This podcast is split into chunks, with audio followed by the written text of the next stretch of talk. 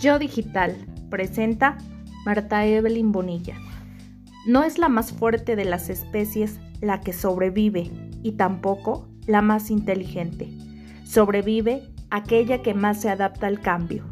Darwin. Nos hemos convertido en seres dicotómicos, dos en uno, a efecto de sobrevivir en una nueva selva. Ahora hay que sobrevivir en un mundo irreal, electrónico, el digital.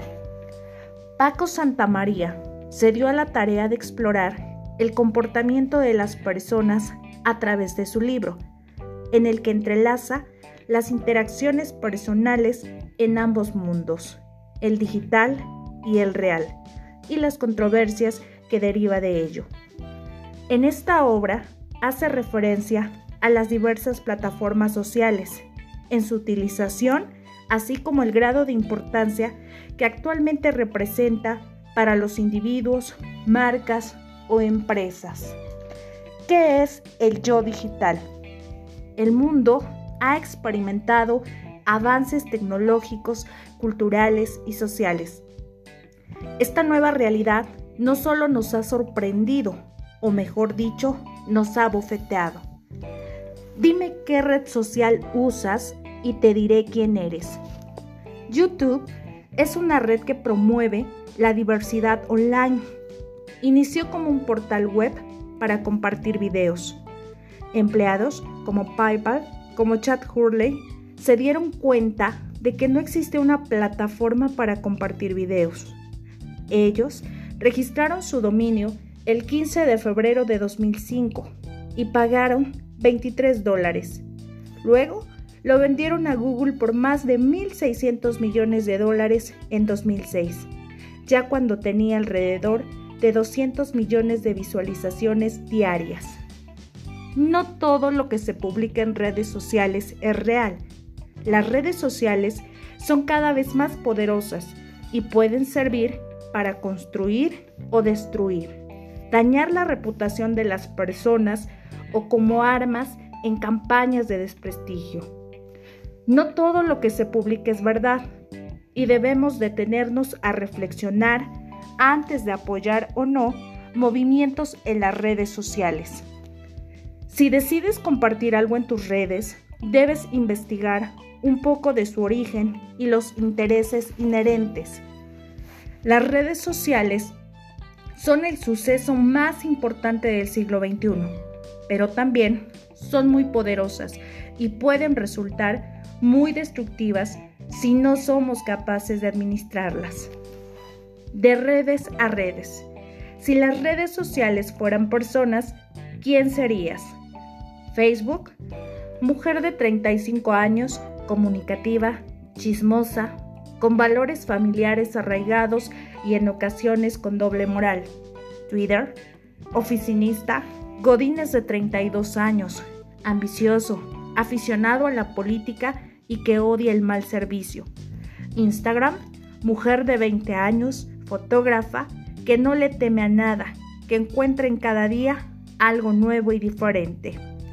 Snapchat, mujer de 15 años que está viviendo las primeras borracheras de su vida. En México hay 60 millones de usuarios en Facebook y de ellos 40 millones revisan su perfil cada día. Además, nosotras mujeres consumimos cuatro horas diarias en videos, desde recetas hasta noticias, pasando por consejos de belleza y hogar.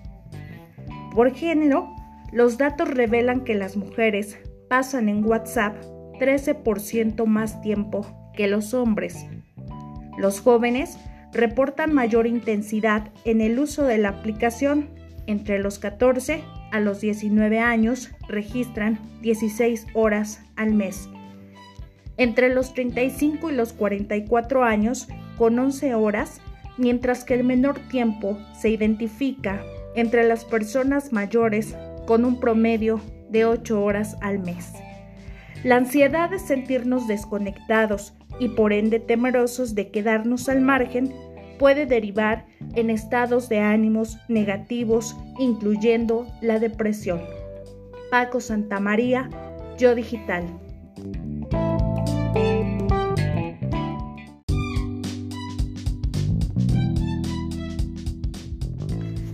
Yo Digital presenta Marta Evelyn Bonilla. No es la más fuerte de las especies la que sobrevive y tampoco la más inteligente Sobrevive aquella que más se adapta al cambio. Darwin. Nos hemos convertido en seres dicotómicos, dos en uno, a efecto de sobrevivir en una nueva selva. Ahora hay que sobrevivir en un mundo irreal, electrónico, el digital. Paco Santamaría se dio a la tarea de explorar el comportamiento de las personas a través de su libro, en el que entrelaza las interacciones personales en ambos mundos, el digital y el real, y las controversias que deriva de ello. En esta obra hace referencia a las diversas plataformas sociales, en su utilización, así como el grado de importancia que actualmente representa para los individuos, marcas o empresas. ¿Qué es el yo digital? El mundo ha experimentado avances tecnológicos, culturales y sociales. Esta nueva realidad no solo nos ha sorprendido, o mejor dicho, nos ha bofeteado. Dime qué red social usas y te diré quién eres. YouTube es una red que promueve la diversidad online. Inició como un portal web para compartir videos. Empleados como PayPal como Chad Hurley se dieron cuenta de que no existe una plataforma para compartir videos. Ellos registraron su dominio el 15 de febrero de 2005 y pagaron 23 dólares. Luego lo vendieron a Google por más de 1.600 millones de dólares en 2006, ya cuando tenía alrededor de 200 millones de visualizaciones diarias. No todo lo que se publica en redes sociales es real.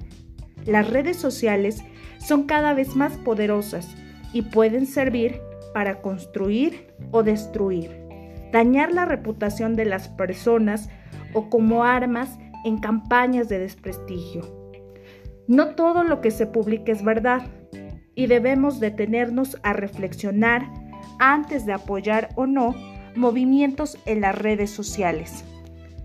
Si decides compartir algo en tus redes, debes investigar un poco de su origen y los intereses inherentes.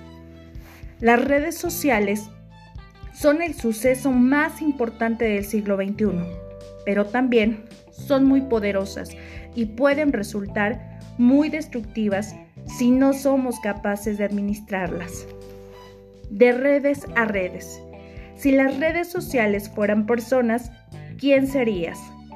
Facebook, mujer de 35 años, comunicativa, chismosa, con valores familiares arraigados y en ocasiones con doble moral. Twitter, oficinista, Godínez de 32 años, ambicioso, aficionado a la política y que odia el mal servicio. Instagram, mujer de 20 años, fotógrafa, que no le teme a nada, que encuentra en cada día algo nuevo y diferente. Snapchat, mujer de 15 años que está viviendo las primeras borracheras de su vida. En México hay 60 millones de usuarios en Facebook y de ellos 40 millones revisan su perfil cada día. Además, nosotras mujeres consumimos 4 horas diarias en videos, desde recetas hasta noticias, pasando por consejos de belleza y hogar. Por género, los datos revelan que las mujeres pasan en WhatsApp 13% más tiempo que los hombres. Los jóvenes reportan mayor intensidad en el uso de la aplicación.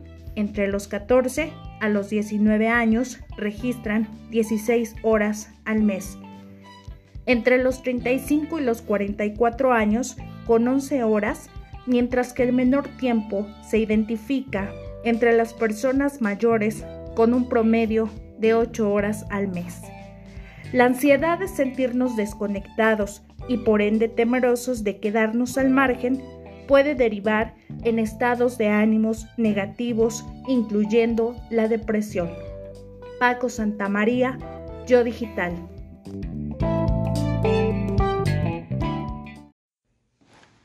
Big Data en Educación.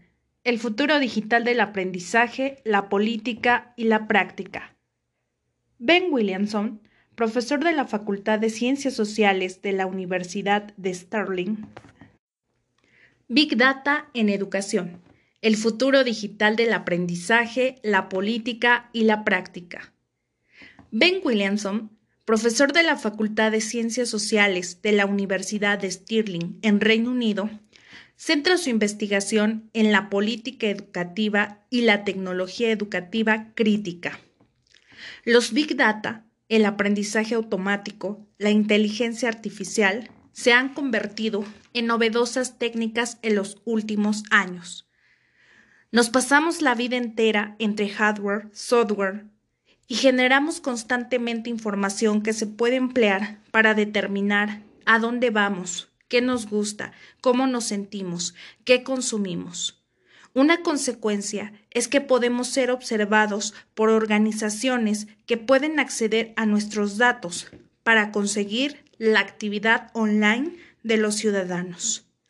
Facebook experimenta con sus usuarios manipulando el suministro de noticias para cambiar sus estados de ánimo. Incluso las batallas electorales se libran hoy mediante propaganda informática que se extiende por las redes sociales. Nos guste o no, ahí está nuestra versión personal basada en datos.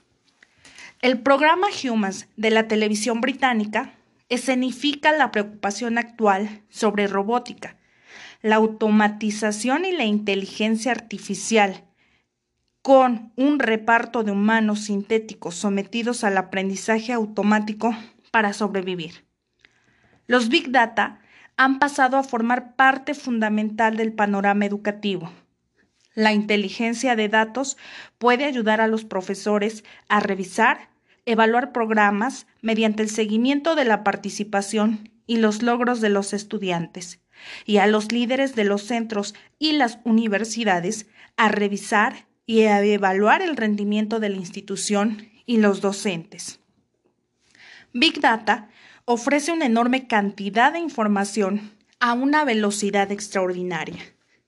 El término se puede entender como un fenómeno social y como un concepto de enorme fuerza que ha cobrado importancia en los últimos años.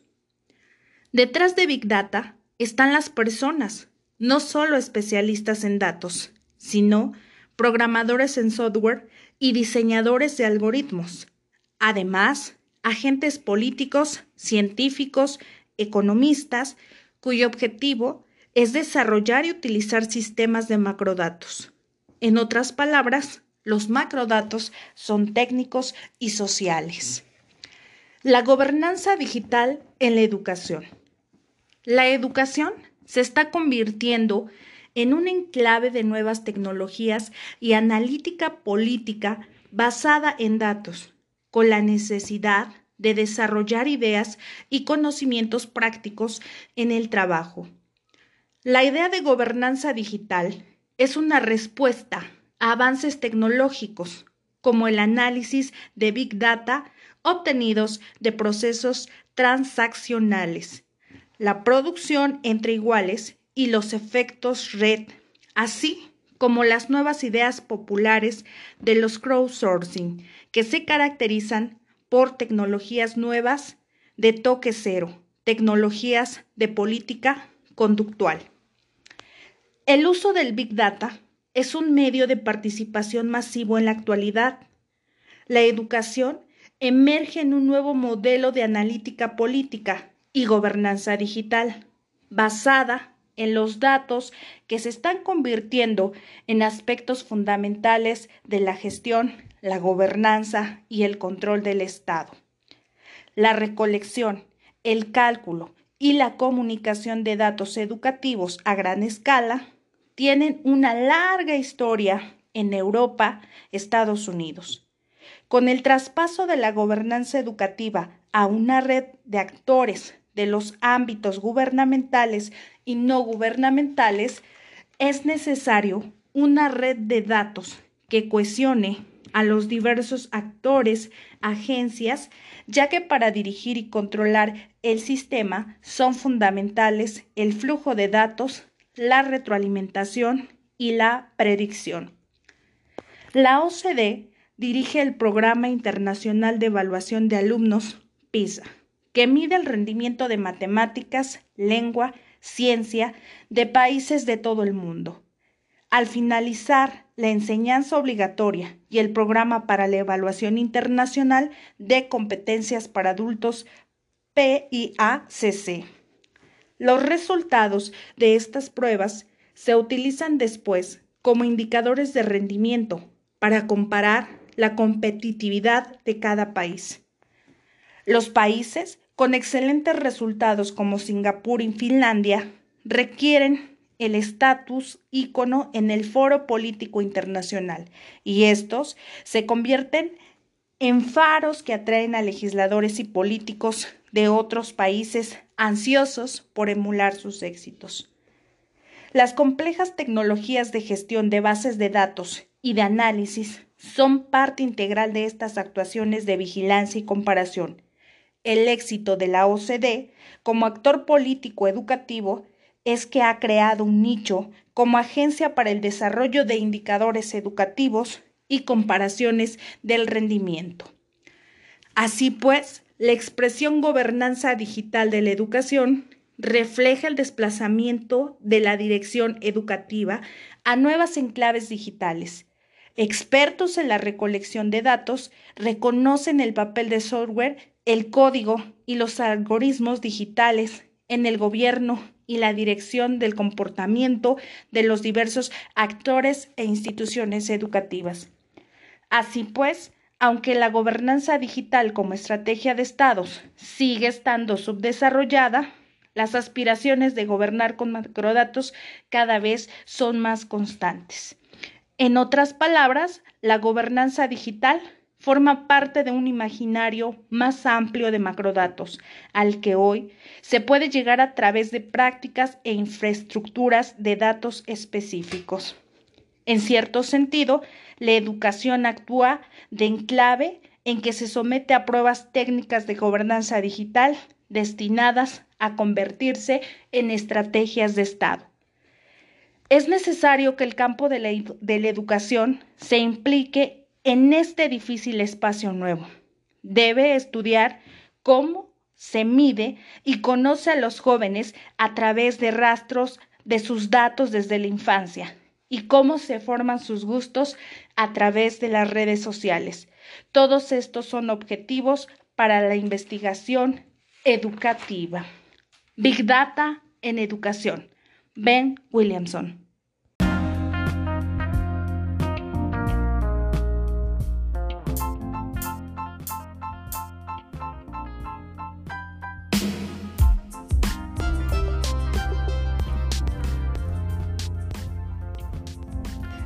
Big Data en educación. El futuro digital del aprendizaje, la política y la práctica. Ben Williamson profesor de la Facultad de Ciencias Sociales de la Universidad de Stirling en Reino Unido, centra su investigación en la política y la tecnología educativa crítica. Los Big Data, el aprendizaje automático, la inteligencia artificial se han convertido en novedosas técnicas en los últimos años. Nos pasamos la vida entre hardware y software digitales Generamos constantemente información que se puede emplear para determinar a dónde vamos, qué nos gusta, cómo nos sentimos, qué consumimos. Una consecuencia es que podemos ser observados por organizaciones que pueden acceder a nuestros datos para seguir la actividad online de los ciudadanos. Facebook experimenta con sus usuarios manipulando el suministro de noticias para cambiar su estado de ánimo. Incluso las batallas electorales se libran hoy mediante propaganda informática que se extiende por las redes sociales.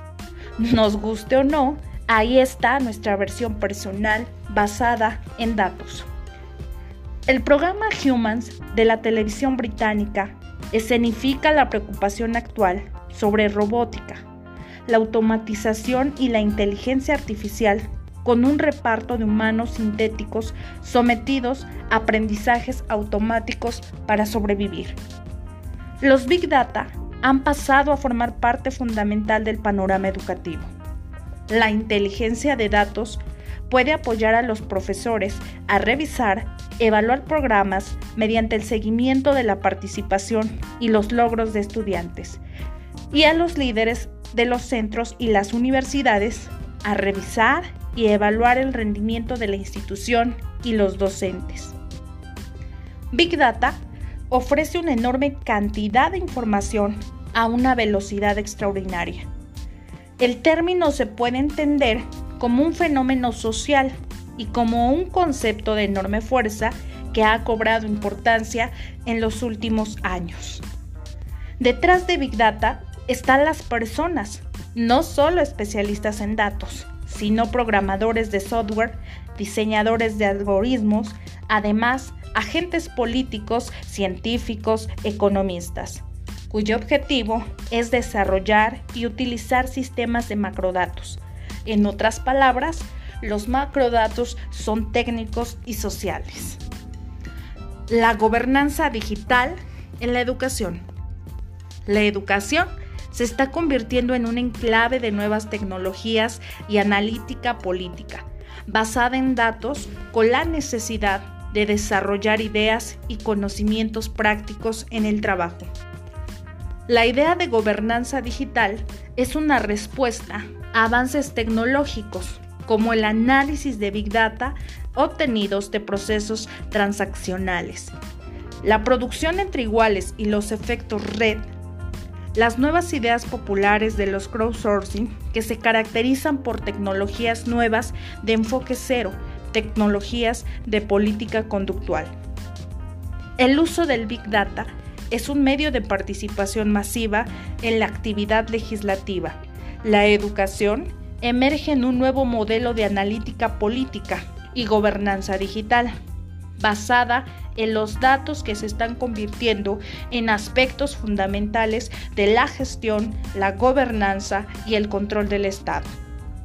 La recolección, el cálculo y la comunicación de datos educativos a gran escala tienen una larga historia en Europa y Estados Unidos. Con el traspaso de la gobernanza educativa a una red de actores de los ámbitos gubernamentales y no gubernamentales, es necesario una red que cohesione a los diversos actores, agencias, para que pueda dirigirse y controlar el sistema, ya que estos son fundamentales en el flujo de datos, la retroalimentación y la predicción.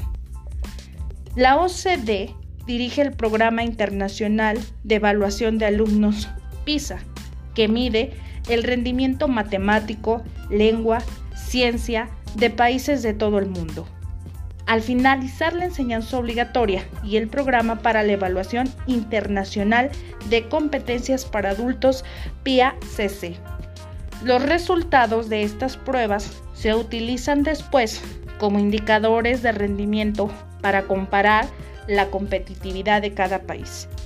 Los países con excelentes resultados como Singapur y Finlandia adquieren el estatus ícono en el foro política internacional y se convierten en faros que atraen a legisladores y políticos de otros países ansiosos por emular sus éxitos.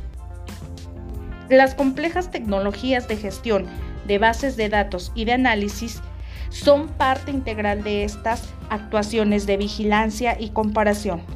El éxito de la OCDE como actor político educativo es que ha creado un nicho como agencia para el desarrollo de indicadores educativos y comparación del rendimiento educativo.